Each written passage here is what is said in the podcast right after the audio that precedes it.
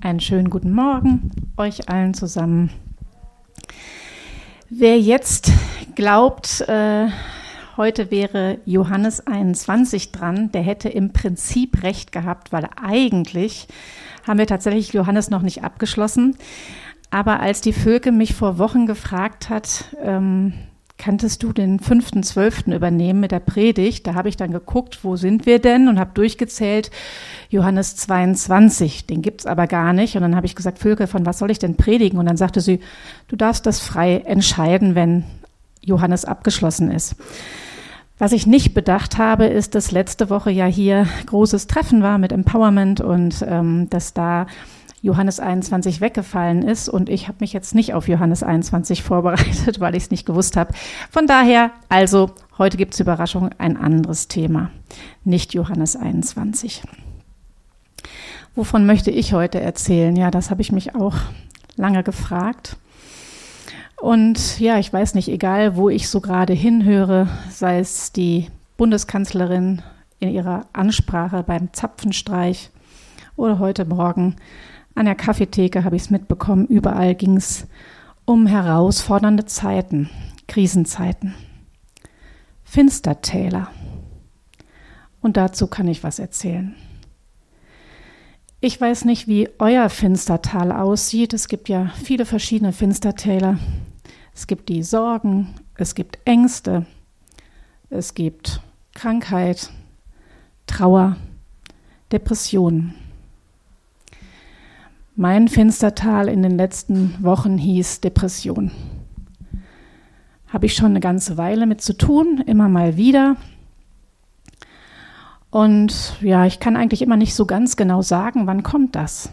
Ich habe irgendwie manchmal so das Gefühl, huch, gerade war ich noch auf saftigen Auen unterwegs und habe an Wasserbächen geplanscht und plötzlich gucke ich hoch und denke, huch, alles dunkel hier. Da hänge ich mitten im Finstertal, wie in Psalm 23, Vers 4. In einem finsteren Tal, wo es wirklich beängstigend ist. Und ich muss sagen, ich fürchte mich da schon ganz schön. Nicht wie der Psalmist, der sagt, ich fürchte kein Unglück. Ich habe mich in den letzten zwei Wochen ganz schön gefürchtet. Wenn es so richtig dunkel ist und man ja, draußen auch kein Licht hat, dann bin ich sowieso empfänglicher noch dafür. Jesus wusste um unsere Finstertäler. Der kannte die ganz genau, weil er auch durch Finstertäler gegangen ist. Und in Johannes 17, Vers 11, da betet er für uns. Er sagt, Sie sind, also Sie, die Jünger oder die Nachkommen oder die Nachfolger, und damit sind auch wir gemeint, Sie sind noch in dieser Welt. Bewahre sie durch die Macht deines Namens. Ich bitte nicht, dass du sie aus dieser Welt nimmst, sondern dass du sie bewahrst vor dem Bösen. So, und jetzt wenn ihr bis jetzt vielleicht noch geschlafen habt, aber jetzt müsst ihr aufwachen, weil jetzt kommt was Wichtiges. Jesus sagt nämlich, heilige sie in der Wahrheit. Dein Wort ist Wahrheit. Hier drin liegt der Schlüssel, Leute. Hier drin liegt der Schlüssel. In Gottes Wort liegt die Wahrheit. Und da liegt auch die Befreiung für uns drin, wenn wir in so einer niedergeschlagenen, äh, Niedergeschlagenheit sind oder in so einem Finstertal sind. In seinem Wort liegt Befreiung. Auch in Sprüche 12, Vers 25, da lesen wir, das Herz eines Mannes wird vom Kummer, äh, von Kummer niedergedrückt, aber ein gutes Wort richtet auf. Das durfte ich letzte Woche im Gottesdienst erleben ich war wirklich fertig. Also ich, mir ging es überhaupt nicht gut. Alles um mich herum war dunkel und dann hat das Ministry-Team für mich gebetet. Und die haben wirklich einfach Bibelworte über mir ausgesprochen. Und das war plötzlich wie so ein Hoffnungsschimmer. Die ähm, Bianca, die sagte zu mir, schau in die Augen Gottes in diese Feueraugen, in der Offenbarung steht das irgendwo, in die Feueraugen Gottes. Und das hat mich total beschäftigt. In die Augen Gottes schauen, auf ihn gucken, meinen Blick wieder auf ihn richten. Ich weiß nicht, wie es euch in Finstertälern geht, aber mir geht's oft so, dass ich vor lauter Bäumen den Wald nicht mehr sehe und erst recht nicht dran denke, einfach mal den Blick nach oben zu richten und zu gucken, ob da nicht vielleicht ein bisschen Licht durch die Baumwipfel kommt. Gottes Wort ist immer eine Einladung für uns.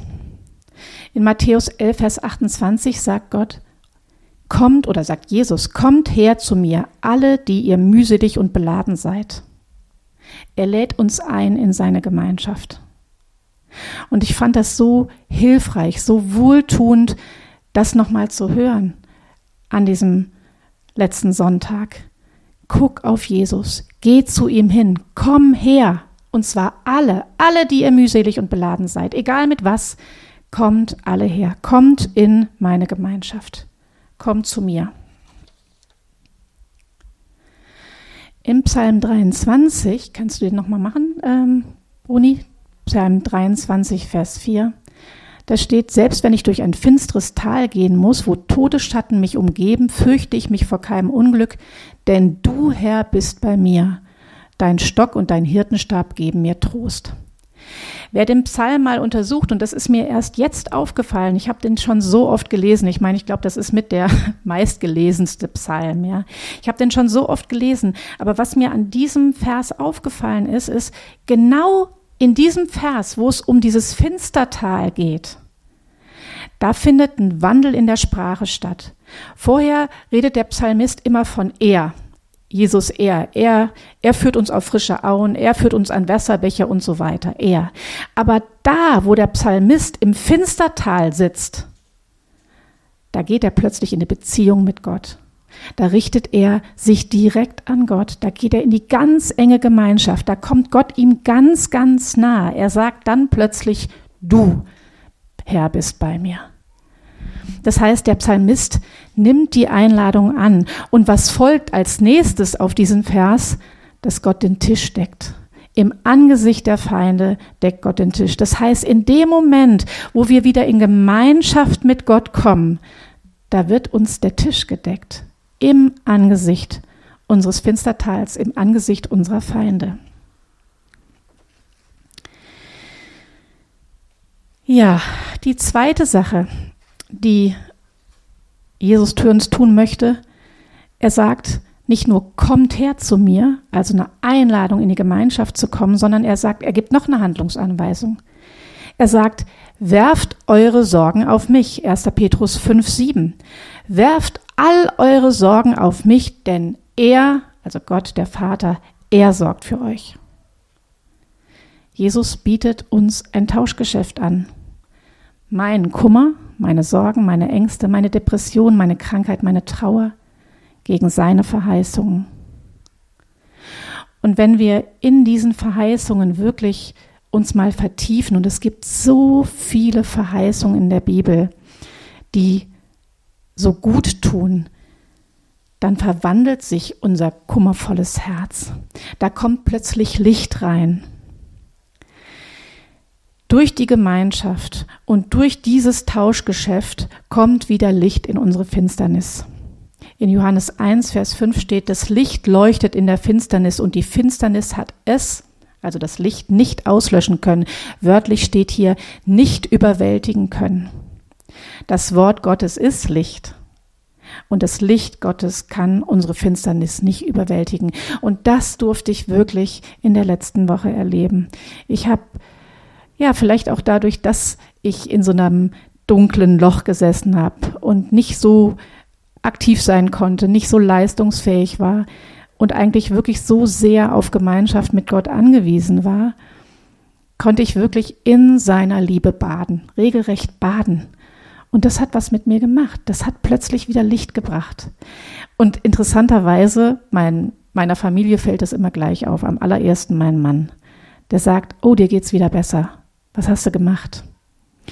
Und was habe ich gemacht? Gar nicht viel. Ich habe Gemeinschaft mit Gott gesucht. Ich habe Gemeinschaft mit, mit äh, Geschwistern hier gehabt, die mir Mut zugesprochen haben. So versorgt uns Gott. Durch sein Wort, durch Gemeinschaft mit ihm, durch Gemeinschaft mit Geschwistern, die uns gegenseitig oder die wir uns gegenseitig ermutigen. Ja, was so ein bisschen frustrierend ist, ist, dass man nicht einmal durch so ein Finstertal läuft und dann hat man das hinter sich gelassen und man wandert nur noch auf diesen schönen Auen da oben rum und genießt die frische Luft, sondern irgendwie geht es immer so auf und ab. Berge und Täler, Berge und Täler. Das heißt, es ist immer wieder neu eine Herausforderung für uns, zu Gott zu kommen, uns auf Jesus einzulassen. Und in dieser Woche habe ich noch was, ja, oder hat Gott mir noch was persönlich gesagt. Ich weiß nicht, ob ihr das schon mal erlebt habt. Es ist manchmal so, dass ähm, wenn man in, in ich sage jetzt mal, in, in freundschaftlichen Beziehungen, wenn sich da jemand lange nicht meldet, aber plötzlich Hilfe braucht, dann habe ich schon mal so innerlich so dieses Gefühl, ja, jetzt meldet er sich wieder, jetzt, wo es ihm schlecht geht, toll. Da bin ich jetzt der Notnagel. Und so ein bisschen hat das was von so einer Kränkung und so einer Bitterkeit. Und Jesus hat mir gesagt, in dieser Badezeit, die ich mit ihm hatte, so bin ich nicht. So bin ich nicht. Ich bin nicht gekränkt, wenn du kommst, wenn es dir schlecht geht. Ich freue mich, wenn du kommst, auch wenn es dir gut geht. Aber wenn, du wenn es dir schlecht geht und du im Finstertal bist, dann darfst du kommen und du musst nicht glauben, jetzt enthalte ich dir was vor, du musst erst wieder was bringen, damit ich für dich da bin. So ist Jesus nicht. Jesus oder Gott steht da mit offenen Armen und sagt, schön, dass du da bist.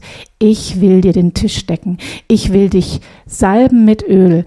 Ich will dich erquicken. Ich will dich wieder frisch machen. Ich will dir neue Kraft geben, dass du wandeln kannst, wie so ein Hirsch springen kannst. Franz von Sales hat mal gesagt, wenn dein Herz wandert oder leidet, bring es behutsam an seinen Platz zurück und versetze es sanft in die Gegenwart Gottes. Und selbst wenn du nichts getan hast in deinem Leben, als dein Gott, dein Herz immer wieder zu Gott zu bringen und wieder in die Gegenwart Gottes zu versetzen, obwohl es jedes Mal wieder fort läuft, wenn du es zurückgeholt hast, dann hat sich dein Leben wohl erfüllt. Das Leben unser Leben erfüllt sich dann, wenn wir in der Gegenwart Gottes sind. Und das finde ich einen ganz, ganz schönen Gedanken, dass egal wie es ist und ob ich immer wieder diese Schleifen drehe, die mich selber manchmal so ernüchtern und so müde machen und so nerven, dass ich da schon wieder bin in der Schleife.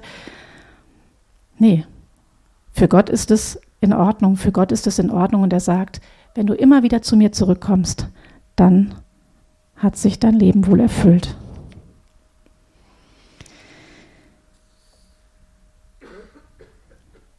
Gott sehnt sich nach Beziehung mit uns, nach Gemeinschaft mit uns. Er möchte uns aufbauen. Das größte Beziehungsangebot hat Gott uns gemacht, als er seinen Sohn für uns gegeben hat. Und daran wollen wir gleich beim Abendmahl jetzt auch denken. Ich würde gerne noch mal, bevor ich jetzt zum Abendmahl überleite, würde ich gerne noch mal so ein bisschen so mit einem Bild, das ich letzte Woche irgendwann gemalt habe, als ich so in diesem Finstertal gesessen habe, möchte ich noch mal zusammenfassen. Wenn ich da vorne in diesem finsteren Tal gebeugt, von Kummer niedergedrückt bin, dann ruft der Hirte, komm her, wirf deine Sorgen auf mich.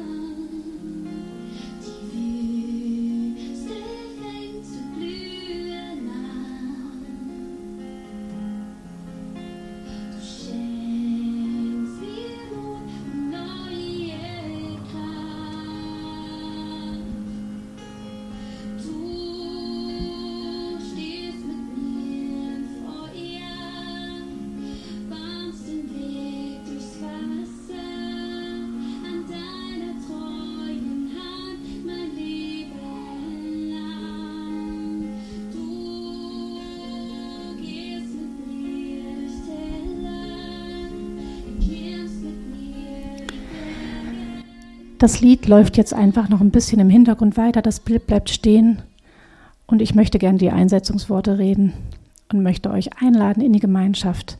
Und wenn ihr jetzt gleich zum Abendmahl kommt, dann denkt daran, das ist das Beziehungsangebot.